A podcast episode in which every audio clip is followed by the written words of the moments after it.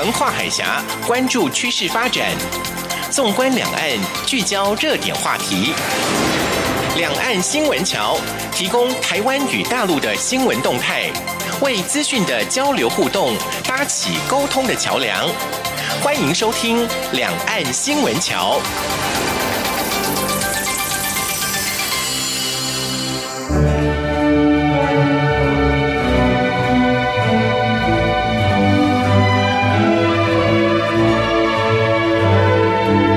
各位听众朋友，您好，欢迎收听中央广播电台两岸新闻桥，我是赵伟成。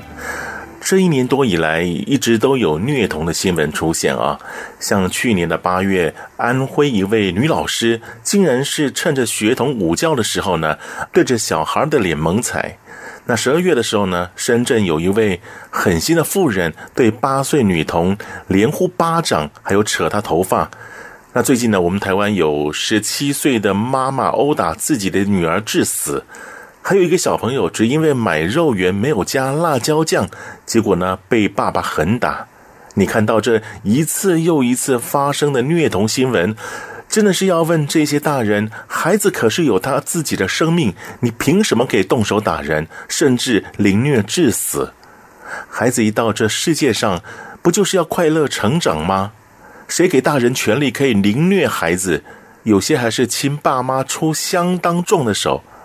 孩子有他生存的权利，没有人能恶意让他受伤，没有人能够剥夺他的性命。就算是孩子做错事，你怎么能这么管教呢？施虐的大人根本就是暴力，根本就是犯罪。各界都在挞伐，怎么还一再发生这种事儿呢？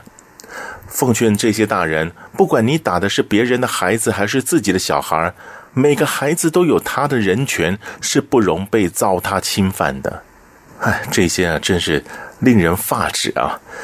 好，我们来关心这个星期的重大新闻。一周新闻回放。两岸这一刻，一开始来关心的是美国之音十五号的报道。美国著名的智库布鲁金斯学会在新的一年啊，就邀请了他们智库的四十多位专家，对于二零一九年美国和世界的主要政策挑战做出分析，并提出解决办法。那美国在台协会前任理事主席、美国智库布鲁金斯学会东北亚研究主任。卜瑞哲就表示了，在台湾的问题上呢，美国能够做到的是，不要在诱惑下将台湾作为棋子，或是与中国谈判的杠杆点，而台湾政府则需要维持目前的温和跟克制的中国政策。好，这是来自于呃国外的观察，还有他们的分析啊。那接下来呢，这个是啊、当然是跟两岸有关系了，也就是。蔡英文总统拒绝承认九二共识，并说九二共识呢就是一国两制。那大陆国台办发言人马晓光在十六号例行记者会上说，民进党当局肆意否定九二共识，污蔑一国两制。那陆委会就指出了，一九九二年在两岸会谈最终并没有达到共识，国台办长期以来混淆视听，欺瞒事实。中共领导人在其所谓的《告台湾同胞书》四十周年谈话，已重新定义“九二共识”就是两岸同属一中，共谋统一，并提出探索一国两制的台湾方案，两者都是为了达其统一意志。台湾人民从来没有接受过。陆委会强调，各界应该要认清中共定义的“九二共识”本质。就是并吞中华民国台湾的致命毒药，绝非部分人士所说的保命仙丹，不能再跟随呼应。那这样的一个观点，我想。呃，香港也是一国两制吧？他们有他们的看法哈。那中华港澳之友协会十六号在台北举办“一国两制下香港经验的真相与困局”座谈会，前香港立法会议员黄玉民表示，中共已故领导人邓小平提出“一国两制，港人治港，高度自治”的城市天堂说法，经过实践检验，现在已经成为了无间地狱的噩梦。他认为，台湾的民主政治渐趋成熟，在一个言论自由的多元化国度，如果没有具民意基础的政府授权或是公民投票，任何涉及台湾前途归属的制度设计与安排，几乎毫无实现的可能性。这个好像语重心长的说出香港人的心声啊，这样的一个制度合不合适？我想，可能黄玉民还有我们很多的台湾人民已经做出了一些表示了啊。那当然，这一次就是今年的一开始，中共总书记习近平他在《告台湾同胞书》发表四十周年纪念会上的重要讲话，成为很多省份的呃这些指引啊。像新华社的报道就说，大陆福建省长唐登杰十四号表示，为了要发挥对台特色优势，推动与金门、马祖通水、通电、通气、通桥。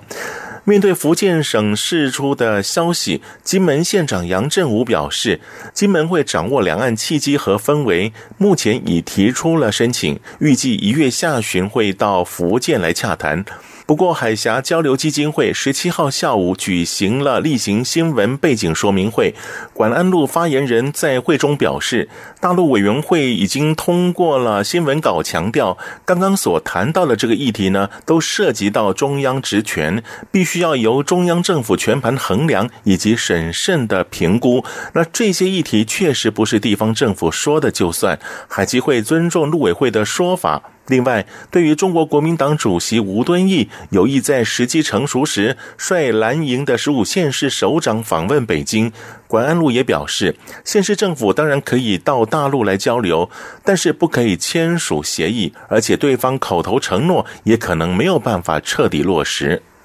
那当然，中国大陆的动作频频啊，继去年胁迫各国航空公司以及跨国企业更改台湾名称之后呢，中国社科院法学研究所、北京大学互联网发展研究中心等机构日前联合发布《网络法治蓝皮书》。点名二零一七年世界五百强企业，包括了苹果、Nike、亚马逊、西门子等六十六家外资企业，单独标示台湾而非中国台湾，而且还以依法惩处恫吓这些企业。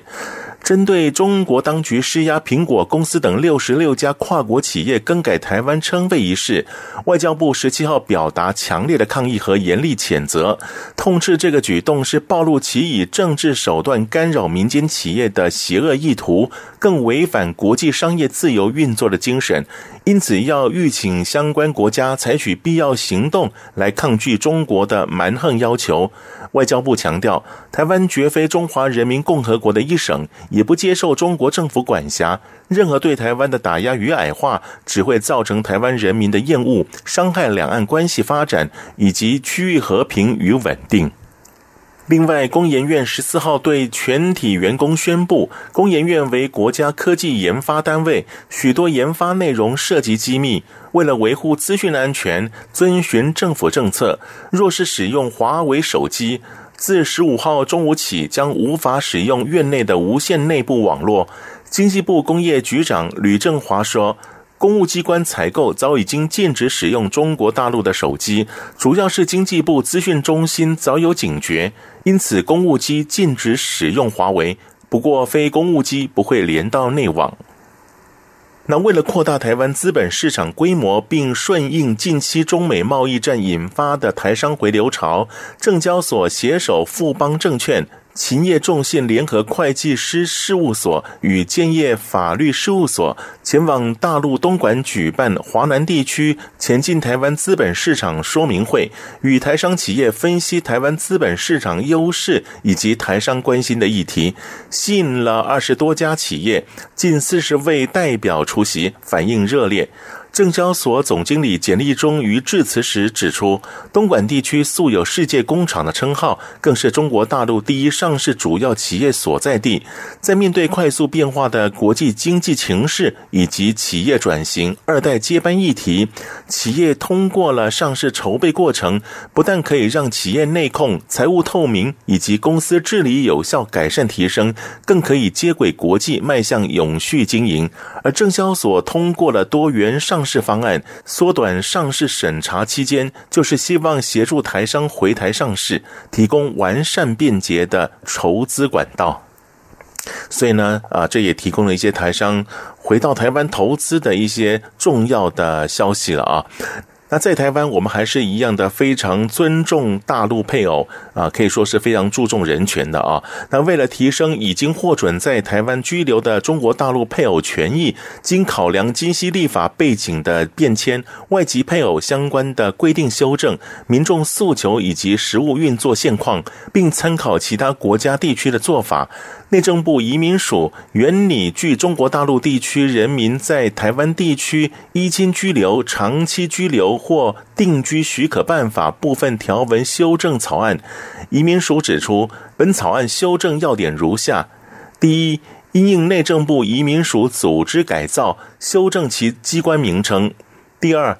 为强化在台湾育有子女之中国大陆配偶居留权益保障，并基于人道家庭团聚权。儿童最佳利益以及陆外配衡平考量，将离婚后对其在台湾地区设有户籍之未成年亲生子女有抚养事实或会面交往者，或因居留许可被废止而遭强制出境，对台湾已设有户籍之未成年亲生子女造成重大且难以回复损害之余者，纳为得继续居留对象，并增列相关的证明文件。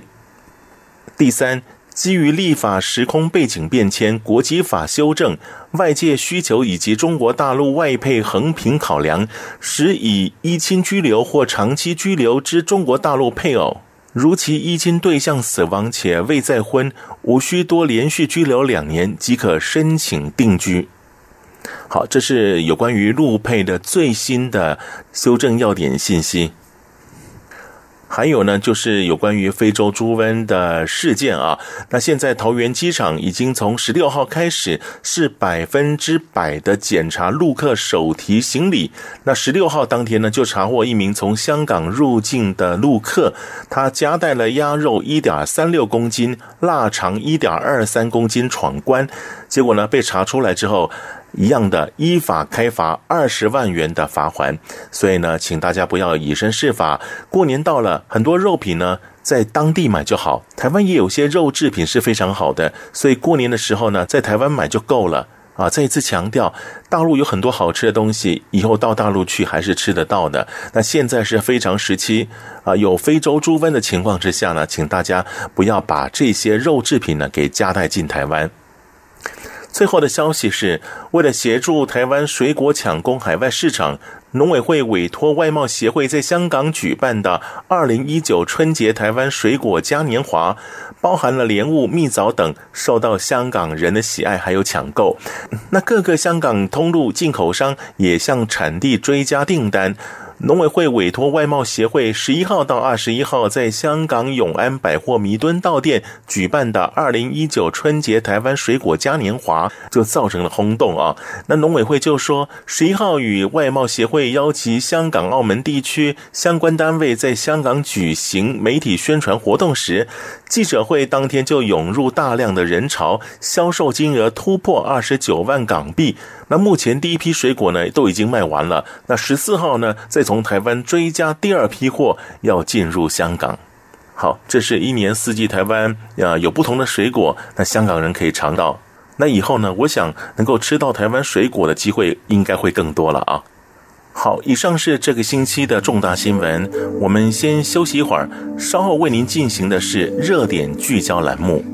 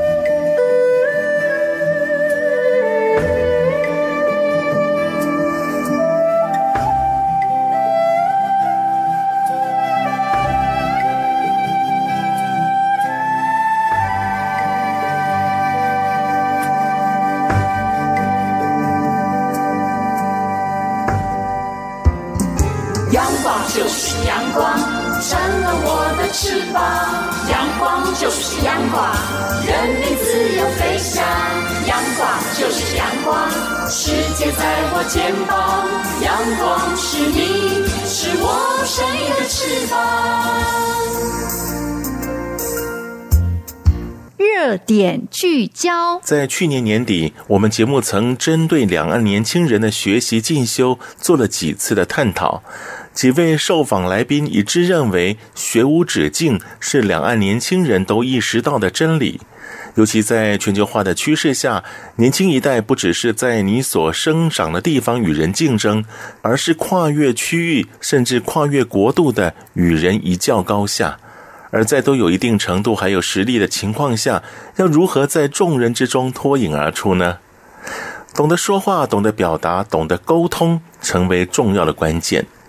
今天节目中邀请到一位拥有多重身份、不断充实自我的口语表达老师潘月琪。我们请他来分享他在两岸演讲教课所观察到的讲者和听者的态度，以及两岸年轻人对于学习渠道的运用。重要的是，也要请潘岳琪来分享他自己是如何学习，同时也请他来告诉我们要如何说话。岳琪你好，呃，伟成好，各位听众朋友大家好。其实跟岳琪见面是在前年了啊，嗯，好一段时间了。我们说啊，这个思而不学则殆。三日不读书，面目可憎。看到岳琪这么些年来还是一样的容光焕发，而且呢神采奕奕的样子，可见您这段时间又充实了自己，学习了很多了，是不是？完全不敢当，不过我很喜欢学习，倒是真的。对，嗯、我们今天就来谈学习，而且是两岸的学习态度或者学习的方式，我们来好好的研究一下。前段时间您也到大陆苏州去了几趟，受邀去演讲是有关系的哈，能够站在舞台上跟大家互动。这是一个标志性的人物，能够有这样的一个机会。那很多喜欢听讲的，很多喜欢演讲人也非常的新鲜。那可以跟我们分享您在台上的荣耀吗？首先，我真的是非常非常荣幸，因为在受邀去，不管是主持太太苏州 Women 女性大会，还是去担任隔年二零一七年太太苏州年度大会的讲者。在那之前，我就是一个标准非常喜欢听 TED 演讲的学习者。我是一个非常喜欢学习的人，然后很喜欢听故事。然后，如果要讲到源头，就是因为我这些年事实上，呃，伟成知道我以前主持广播，后来我主持活动，然后也教口语表达。嗯，那但是有一年比较特别，是在二零一六年，我那时候因为因缘际会，我担任了云门舞集舞蹈教室的媒体公关。那时候的执行长温慧文温姐，她受邀。去苏州的，他在苏州 Women 女性大会演讲。那因为同事觉得我的专业既然是口语表达的训练，那么很顺理成章，我就。干脆就担任执行长的演讲人教练吧，然后同时也变成呃这次两岸演说的一个联系人。呃，那因为认识了他们幕后的团队，所以那一年他们其实也邀请我当，因为他们知道我的背景，所以他们说那那米娅，他们都叫我米娅，他说米娅老师，那你愿不愿意来当我们的主持人？所以我第一次是先去当了女性大会的主持人，后来跟这些幕后的团队的不管是策展人、演讲人教练或是志工伙伴，就建立了一些情谊。那有时候就会互相联络嘛。我们有 WeChat 就会联络，偶尔就会关心说，哎，那你们呃这个最近在忙什么啊？然后也讲者找的怎么样啊？这次主题要定什么？就后来到呃快到隔年的时候，他们就说，哎，妙老师，就是我们可不可以邀请来参加我们这次年度大会的讲者？你有没有什么主题是想要跟广大的世人分享的？因为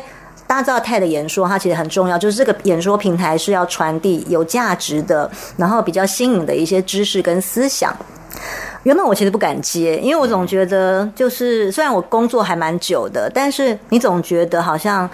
自己还很渺小，好像还没有资格。不过你太客气了哈。其实我再强调一下，岳琪除了主持广播节目之外，然后他也是啊讲师，然后他也写书，而且呢，最近又有一些新的计划。这个部分我们稍后再来分享，跟我们今天主题是有关系，也就是让大家一起成长，一起学习。那当然，在您身上，因为您学习太多了，对自己的成长来讲，您有太多的心得。对，所以后来当他们的邀请，我后来其实真的想了好久。嗯，后来。我终于决定说好，那我就来想一下，我有什么是这些年来的一些心得想分享。然后，因为他们需要给一个主题，然后再加上，就算我认识他们，他们不会因为认识你，他就接受你当讲者，他们有一个非常严谨的开会讨论，是一定审核。当然的，当然的，就是任何的 TEDx 或是 TED 大会都是这样。他们有些是会呃亲自邀请他们心目中觉得适合的讲师、专家，有些是公开，就是 open mic，他会经过一些海选，然后再做最后的审核。无论如何，都有很严谨的一些呃规定。嗯、呃，后来我就有时候我觉得要讲什么内容，创意是很福临心智，然后再加上过去的一些累积，我就突然在那几天。一直浮现一句话，叫做“言语的温柔力量是送给世界最美的礼物”。然后那几天就是一直一直绕的，就是这一句，就是这一句这个概念。哦、可是这句话给我很大的震撼力哎！真的哇，伟成真的太好，因为那时候我其实不是很有信心，就是说感觉上，因为我是一个很感性的人哦，然后我就觉得，哎，这感觉上就是很很柔的一句话。那他们会觉得这个是一个有值得分享的价值吗？后来跟他们开会讨论。之后，呃，就是我也做了很好的准备，然后我也提供了很多的经验跟故事。后来他们就被我说服了，嗯、所以最后我一直记得那句话，就是米娅老师，恭喜你，我们正式邀请你担任我们二零一七年太在苏州年度大会的讲者，然后我是唯一那一届的台湾讲者。哇，所以跟大陆还是华人世界的一些精英一起在台上啊。对，我学到很多。然后那一年就是最年轻的讲者，只有十二岁，全英文演讲，大陆人才济济啊。然后呃，最年长的有到八十几岁，是一个大陆的那个呃世界。文化遗产之父，所以我跟很多很多优秀的讲者们，他们在各领域有很好的表现，然后互相交流，所以我我觉得呃收获非常多。就是除了你有机会去传递一个你自己觉得很重要的观念想法之外，重点是你看到他们幕后团队是怎么样的，呃，为了。呃，这个平台，或是呃，能够让社会有更多的好的正向的改变，去做一些努力。所以，不管是从策展人到演讲人教练，到志工伙伴，到同台的这些讲者们，我觉得我从他们身上都学到很多。嗯哼，定这么温柔的主题，但是呢，呃，所散发出来是非常强大的力量啊！你当初怎么会有把握？还是说，其实你也没把握？底下听讲的这些听众们，他们给你的一些回应啊、反响，其实没有太多的把握。但是我觉得我们是那种接到任务，既然这件事要做了，就是尽量把它做好。那因为嗯，他们有演讲人教练的这个机制，所以就是不管你有没有经验，他们其实都会跟你开几次会，然后一次一次协助你梳理你所呈现的内容是不是真的是符合呃他们觉得是 OK 可以传递给大家，然后也要是容易了解。像我的主题比较。比较温暖啊，比较温柔一点，所以很多的语汇加上我自己本身是做口语表达的工作，所以大致上没有什么问题。他们也觉得说，哇，一个故事衔接一个故事，然后这样听起来大家很有收获，也很好听。那有一些如果他讲耐米，他可能讲一些很特殊的，不管是生物化学，有一些更难的物理现象等等，那个就需要更多的打磨，因为怕太多专有名词。所以对我来讲，我觉得我的挑战比较在于，我大部分以前我们主持，就像围城一样，我们其实介绍是。别人的故事，我们是把别人的价值观透过深入浅出介绍给别人。可是对我们的考验是，今天我要讲我自己人生的故事，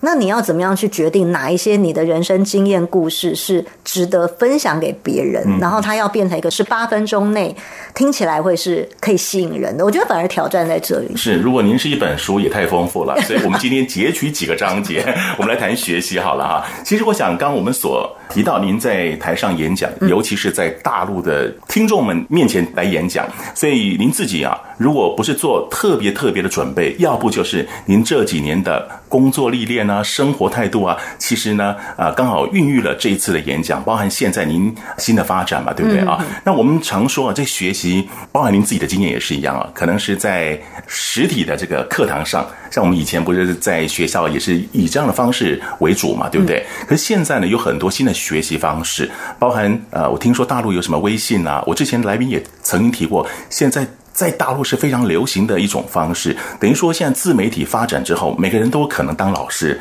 都有可能把自己的一些理念啊传达出去。那您现在好像也在特别研究这个部分，是不是？因为我可能内心其实有个老师魂，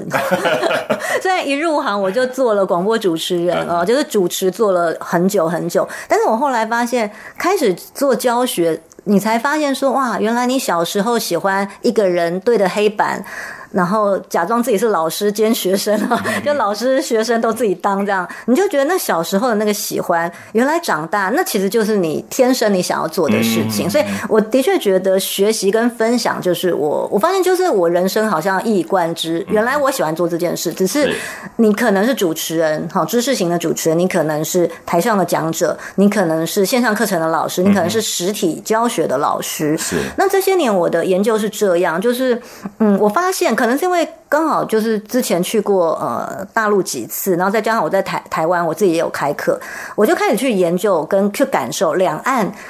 呃大家对于学习这件事情的的，不管是主题也好，还有形式，的确有很多不一样。比方刚刚伟成讲说，大陆的微信 WeChat 非常的盛行，大家都是用 WeChat 在沟通啊，那台湾可能用 Line、用 FB 等等，呃，那他们就会用这样的平台管道来。呃，做一些学习，所以像在大陆，我记得，呃，好，比方说像大家会买票进来，然后看 TED，TED 演讲就是一个学习的学习的管道嘛，哈，它是一个实体的。那之后影片会上传到网络，大家又可以透过网络来学习。嗯、那 maybe 不够，所以开始大家会学更多各种不同的课程。那像线上课程来说，像呃，在大陆的那么。宽广的一个地域就会有，呃，像我知道有喜马拉雅 FM，有蜻蜓 FM，有荔枝 FM，还有很多的微课啊，微小的微微课，那大家就会用这些方式来，呃，用最简单的工具，呃，达到最大的学习跟传递的效果。所以我就知道说，呃，大家好像就会，可能你可以花比较少的钱，然后你可以。用任何的行动装置，哈，只要弄好，你就可以去吸收任何你想学习的学问。所以我觉得生活在现在，虽然大家对于科技好像会有一点焦虑，但是以就知识的传递、传播跟吸收来说，我觉得是一个非常美好的年代。因为你就是不管你喜欢实体跟人面对面，你还是有很多线下的课程可以去接触，你可以接触学生，你可以跟老师有近距离的交流，然后你会有。同学，可是如果你要线上，你要躲在荧幕后面，你也有那个机会，然后你可以在任何，你可以边吃东西，然后 边看荧幕来学习，很自在的啊，对，就很自在。所以的确，我觉得好像这个载具就是工具的发展，它会让更多人可以用更容易的方式学到自己想学的东西。嗯，对啊，所以科技的进步造就整个全民都在进修了哈。是像。进修渠道这么多，尤其现在你刚刚所提到的微信等等之类的，嗯、可是内容很重要。对这些啊，你说学员也好，还是学生也好啊，他们所要求的是不是也很高呢？我觉得，呃。学生有很多种，比方说你有年轻还没入社会的孩子，不能说孩子，因为我年纪比较大了，我叫他们孩子们。好的学生，那也有入社会几年的，也有像伟成，像我这样，我们工作很久很久，你可能在某个领域已经很有概念的，所以大家其实会去吸收自己想要学的课。那我觉得这也考验着，你看啊百花齐放的结果是人人都可以，就有点像是人人都能进大学，那到底谁能够毕业或谁能脱颖而出？所以现在的状况，我觉得台湾跟大陆都一样，就是课程的选择其实很多。那真正哪些课程或哪些讲者他会受欢迎，或是能被接受，这个其实是需要经过挑选跟呃跟试炼的。好，那我们先休息一下，稍后呢，我们再来请月琪跟我们分享这个两岸对于学习这两个字啊，不管用什么样的方式啊，呃，我想都值得来探讨的。那稍后我们再来分享这个部分，好不好？好。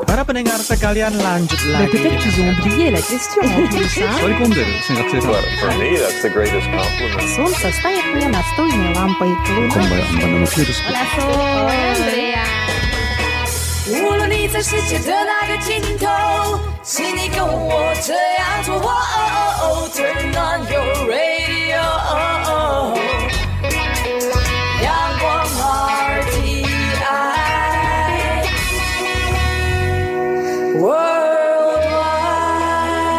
央广联系世界的桥梁。这里是中央广播电台两岸新闻桥，我是赵伟成。节目当中，我们所邀请到这位来宾是可以说是语言沟通专家了啊，也是一位作家潘月琪小姐啊。还是要强调一下，呃，其实因为月琪从事广播十几年有吧，将近二十年哈。呃，广播主持十十七年。对，然后呢又写作，那本身又是清华大学中文系毕业的，所以基本上啊，在沟通这个部分，在语文的掌握这个部分，都要求的非常精准。所以您现在呢，也开始准备一些题材啊，包含您之前您也在很多单位都上过这方面的课程，那也有很多的学生哈。那现在呢？不只是两岸沟通的时代，是一个全球化的时代，所以其实互动啊、沟通是非常重要的一件事情。当然，我也不知道，呃，大陆朋友对于沟通的要求是到什么样一个程度。不过，我想沟通的一个原理应该是走遍天下，应该都是共通的一个道理啊。那可以跟我们分享一下，您在准备课程的时候，尤其在沟通这个部分，是不是也有一些诀窍是可以跟我们分享的？备课吗？呃。我在台湾，因为教比较多是呃实体的课程，就是我会真的跟学生学员们面对面。那有时候是工作坊的形式。那从今年二零一九年开始，我也有呃开始开线上的课程。那当然就是透过荧幕跟大家做互动。备课的方式其实是很不一样的哦。那以实体课程来说，呃，因为会有很多的演练，因为口语表达，很多人想要学习口语表达。有些人他是觉得自己的咬字需要加强，有些他是害怕与人交谈沟通，或者有的人好像蛮多的啊，非常多。那有的像我有开人物访谈的课，所以有些人他其实是想要学习怎么样做更更好的发问提问，嗯，所以他其实会有人有不同的需求。那线上课程的话，呃，像我我今年第一次开的课程是质感说话课，质感这件事情，所以我的确会觉得在不同的单位或是不同的学校。在邀客的时候，呃，会有不同的需求。比方说，像企业单位，他们其实最常邀请我们去开的，呃，很多时候就是人际沟通，因为大部分的职场工作人，你都需要跟你的长官、同事，跟甚至回到家，你跟你的家人做沟通。那呃，有些学校单位或是一些职涯发展中心，或是像一些呃政府单位，他们可能会请我去教的是主持技巧。嗯哼，对，因为他们现在有些他不一定会。就不一定每一次每一个场合他都能够，或是想要请专业的主持人，因为有花费的问题，有成本问题，有成本问题，对，所以他们会呃希望请专业的人去教他们怎么主持好一个活动。哎，现在很普遍哎，有很多的公司行号啊，他们 呃的确为了省这个成本啊，就干脆呢。找这公司内看哪一个口才还不错的，然后呢训练个一下，就让他上台当主持人了。是，不光是公司行号，然后呃政府单位，然后大专院校，他们有时候也会需要嘛，主持一些晚会，或者出版社。现在景气没有很好，嗯、所以所以可能常常都是主编或总编辑自己要上去主持一个新书发表会。所以所以主持怎么主持啊、哦？这个也是教课其中的一环。那对我来讲，我觉得备课上，因为。过去有非常多的经验，就是不管是活动主持或是呃广播主持，因为我的访谈量非常大，就是我以前是大量做人物访谈，跟伟成一样，所以对我来讲，我呃我的故事跟这方面的素材永远不缺，有太多太多可以讲的，嗯，所以我通常我的备课可能比较多的，其实就跟之前我们提到 TED 演讲一样，就是当你的你有那么多故事。你有那么多案例，到底你要怎么样梳理出来是有层次、有脉络，然后可以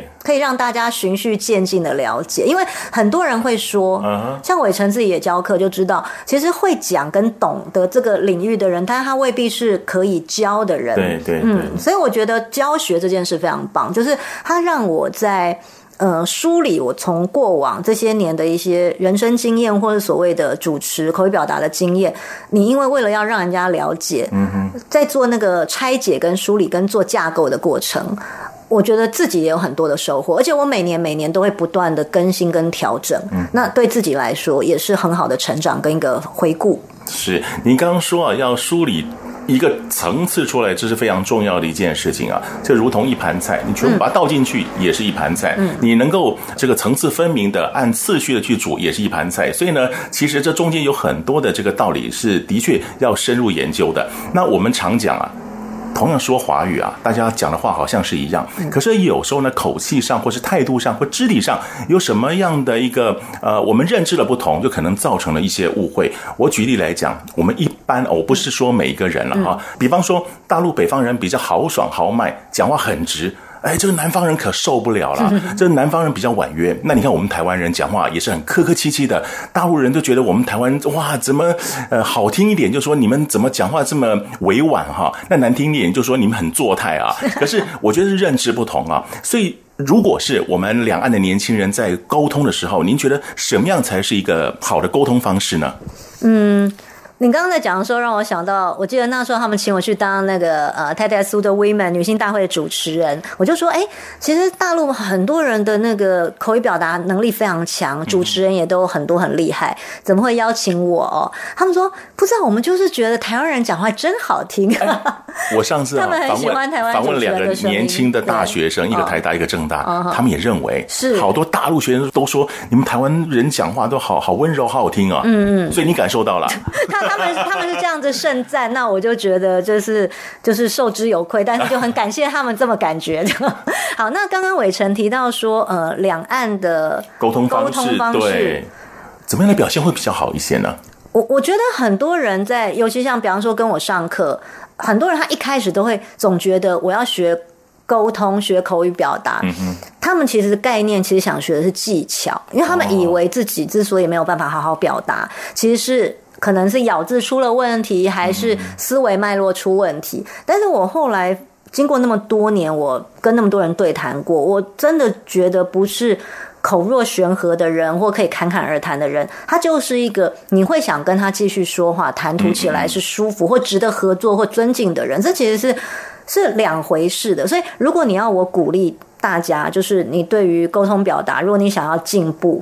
我我反而觉得以东方社会来说，尤其是。台湾或是大陆，我觉得我们因为对于自己的感受，我们其实没有那么鼓励年轻人去表达自己的感受，还有对身体的感知。就是大家对于身体这件事情，然后对于情绪的感觉这件事情，其实呃，在学校其实并没有学很多，除非你今天是舞蹈系，你是表演艺术系，呃，然后你是你是心理系，所以。我我会觉得说，如果今天大家如果想要学口语表达、学语言谈话这件事情，我反而觉得我会鼓励大家学的是什么？是了解自己，你要怎么样运用言语来。精准的、清楚的表述自己的感受，然后可以完整的描述好一件事，好好说话，好好把一件事情说清楚，然后还有分享自己的观点。所以我其实会鼓励，就是说不要立志做一个口才超好的人哦。其实是好像有时候也有压力哈。对，我觉得是你要愿意做一个用心，可以把话好好说，把对方放在心上的人。那那我觉得。再加上，因为呃这些年，因为我自己刚刚伟成说我很喜欢学习，我事实上学习很长的时间是呃是舞蹈，我学舞，然后学很多的肢体的训练，然后我近年我也研究很多。心理学、身心学，我就发现，其实大脑思维跟身心的状态，跟你讲话这件事情是一体的。其实言语表表达对我来讲，我觉得反而它是最末端，就是它是一个最后的结果。可是前面它其实前导是有很多因素造成你最后会讲出那一句话。那我们需要探究、跟学习、跟修炼的，反而是你那个源头，有点像是如果你的土壤本身是很好的水质、很好的土壤的养分，你长出来的植植物你长出来的花、蔬果，它就会是一个很香甜、可口、好吃的。哎，所以其实说话好像真的是一门艺术、一门学问啊。可是呢，如果要借由一些自媒体呀，或是像是啊微信啊、像 Line 啊这些东西的话啊。没有看到人，我们怎么去学习呢？像你们这样的老师，是不是在课程上面要做一些调整？嗯，那两岸的民众啊，他们在选课的时候也要特别注意。其实会，也就像前面呃伟成提到说，以备课来说，实体课程跟线上课程，或是看不到脸的 这种音频课程，其实你在准备上，你需要注意的地方都非常的不一样。嗯、比方好了，像我以前主持广播，我也主持活动。广播它就是一个完全隐身，你是不需要看到外面肢体你的外观，所以你要怎么穿，其实它不是重点啊。所以重点就是你声音的表情，你声音还有你言语的内容，它要非常扎实，它要非常容易让人家懂。那我觉得课程其实也是，如果今天是一个实体的课程，你一定是整个从外观到你讲话的魅力，你的肢体的语言神情，你要能够带动，让大家愿意去跟着你的流。哦，你的这个学习的流去进入你想要呃跟他们分享的世界，呃，那我觉得一个成功的讲师，一个好的老师，其实是可以做到这个程度。那如果今天是呃线上课程或是音频节目这种课程，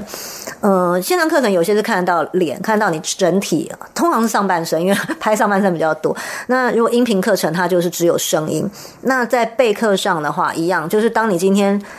你需要有整体的表现，那你就要在这一块能够让别人很清楚的知道。你从你的神情、你的言语，你要传达的观念是什么？对，所以。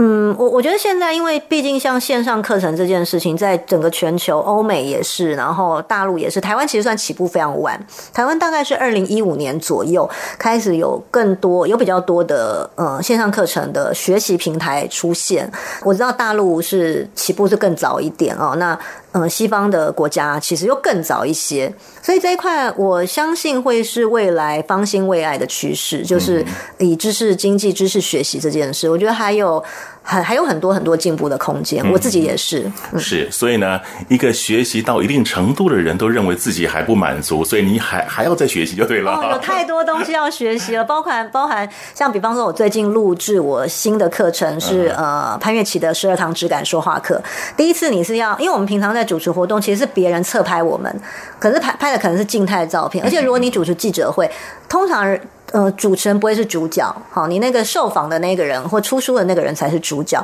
但是，当你今天是线上课程的主角，大家其实是盯着你，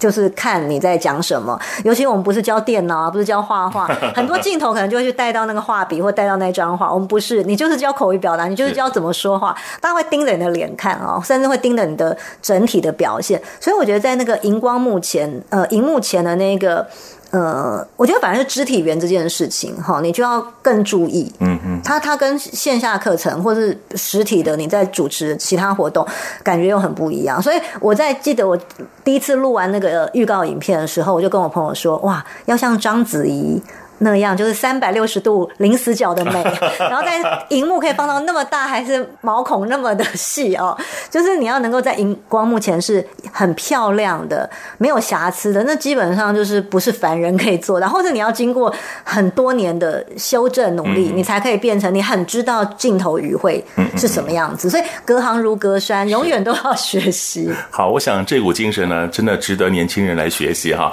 我们先休息一下，稍后呢，我们再来请潘月琪小姐来。来分享一下哈，有关于呃，您怎么去整合自己的一些经历，包含您的学习背景，然后呢，会整出一套课程出来，来跟大家分享。我们稍后来介绍这个部分。好，谢谢。阳光就是阳光，成了我的翅膀。阳光就是阳光，任你自由飞翔。阳光就是阳光，世界在我肩膀。阳光是你，是我生命的翅膀。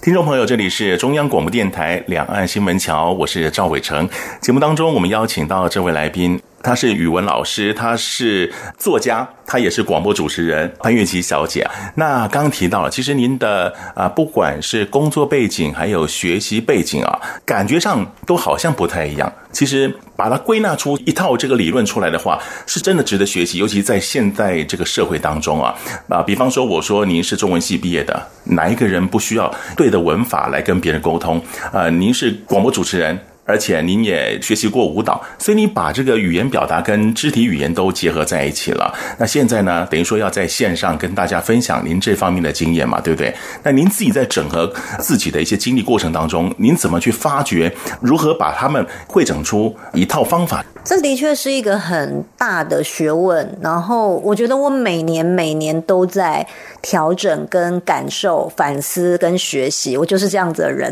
嗯、所以每年都很忙。我我。真的会很感谢我大学是中文系的背景，还有我大学就是舞蹈社，在舞蹈社学习。那我觉得这两个基础奠定了我之后未来工作，直到现在也相信是我人生一个很重要的基调，就是呃，一个就是你对文字跟言语的兴趣，嗯，因为。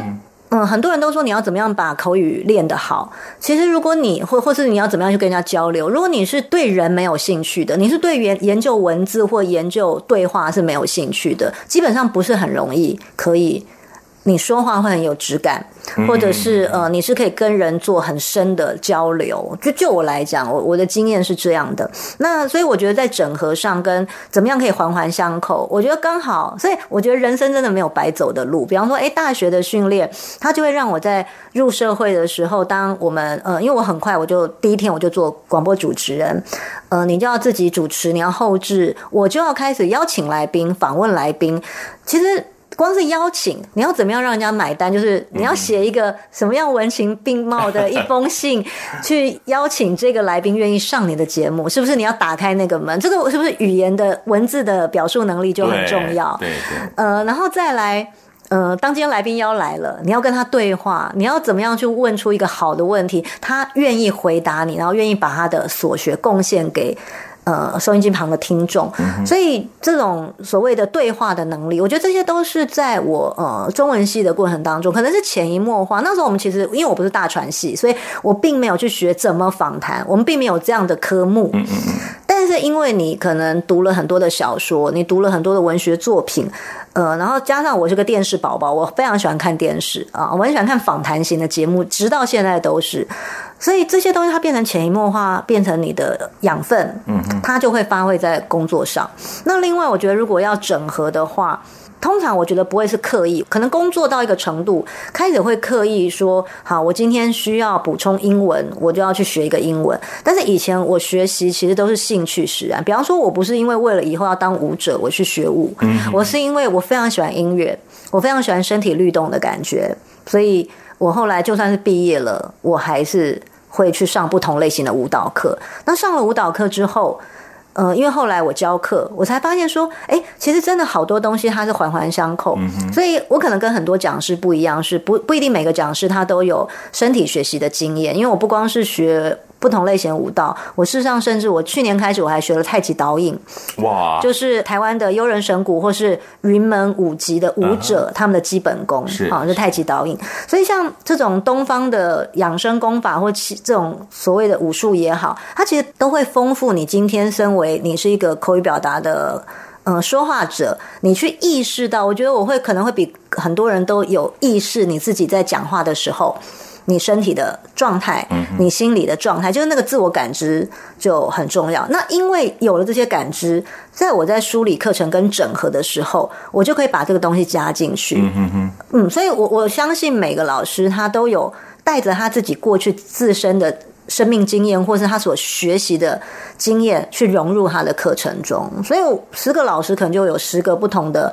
会诊的方式，他的教学的方法。那我自己因为可能以前做访谈，所以我其实特别热爱的是呃台下的互动。就是我觉得在教课的时候，事实上虽然线上课程现在是个趋势，但是线下课程我更 enjoy，是因为你会有很多机会是跟学生，这个很挑战，因为有的人可能会挑战你，但是好处是你可以第一手的时间，你可以跟这些学生有很近距离的。交流，你可以知道什么东西他们喜欢不喜欢，然后甚至你也可以反反问他们问题，它就变成一个教学相长的过程。嗯嗯嗯，但是也有一些听众朋友，他可能想，可是我学的一就是一，二就是二啊，我学的是理工啊，说话是另外一门学问啊，那我怎么会整呢？是不是也要花点功夫呢？不会啊，我认识好多好多的理工科系背景的人，他们的口语表达都非常好，因为你知道，讲话其实言语的，就是语言区域是在在大脑，事实上它是呃认知脑的那个，就是它是大脑有分好几阶段的发展，是。最原始是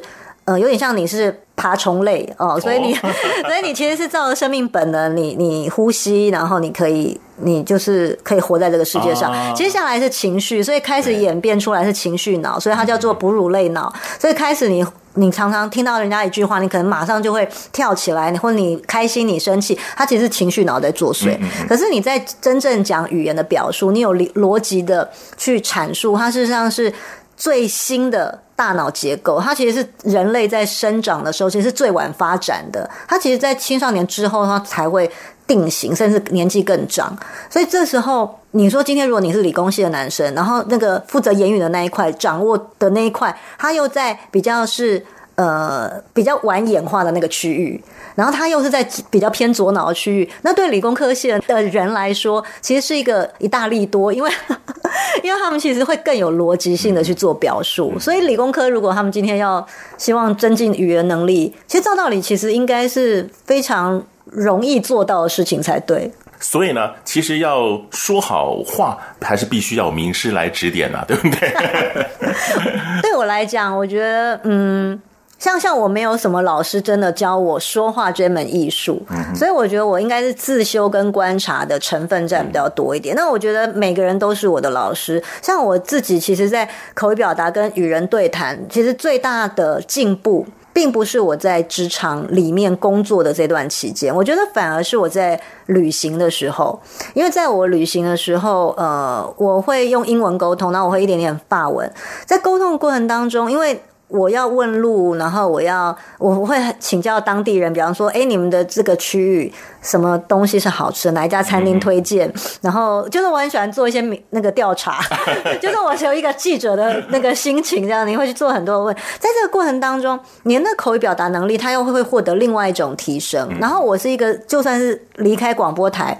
呃，离开工作的领域。我还是一个大量喜欢跟人互动交谈的人，所以你要说什么叫做口语表达的精进，我觉得去上课非常好，因为上课就像刚刚我们一直聊的学习，学习它是一个可能这个老师他会很有系统的，他会用他的方式、他的经验来跟你提点很多的，不管是观念的架构或是实际的操作，你会少走一些冤枉路。可是我觉得要。做一个一辈子终身学习的一个工作者啊，或者是一个你可以生活非常丰富、很充实的人，我觉得比较重要的是，你是不是有那个随时你看电视也好，你在网络看一个影片也好，你跟人聊天也好，你观察路边一只小狗也好，你都有觉得可以从他们身上。感觉感受到什么，或者是获得什么，然后之后你再运用在你自己有领有兴趣的领域或是工作上去做某一些你刚刚说的整合跟尝试。嗯，那这样的话，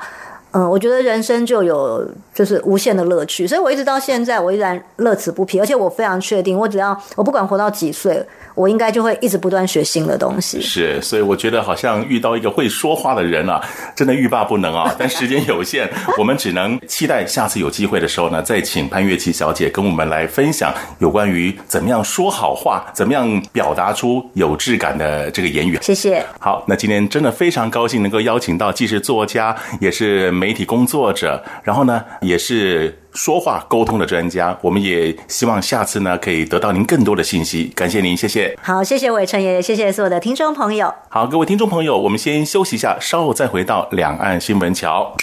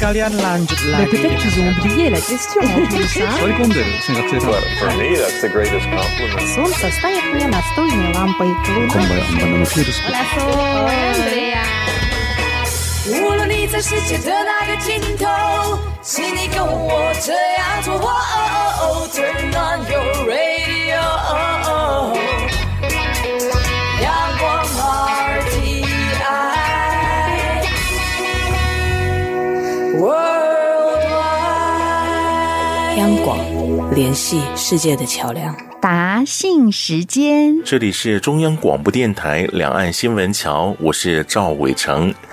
这边有一位广东的朋友，他来信说，啊、呃，他曾经到台湾自由行过，对于台湾的风景还有人特别感到兴趣，尤其呢，台湾的人情味到现在呢都还念念不忘。他希望新的一年有机会可以再度来到台湾，啊，这个非常欢迎这位广东朋友。我相信台湾给你的印象应该是美好的，所以呢，来了第一次还会想来第二次，对吧？那您在信中提到啊，在台湾呢看到一些很特别的月历啊，上面呢有很多的文创的图片儿。本来想买，但是呢，因为啊很多的日子纪念日跟大陆是不太一样的啊，这没有错哈。因为两岸有很多地方相像，但是呢，可能现实上还有很多的差异啊。就如同这个纪念日啊，如同放假，怎么放都不一定的啊。那当然可能对您买了没有多大用处。欣赏的话倒是可以。好，您又提到了，能不能介绍您一些文创小店？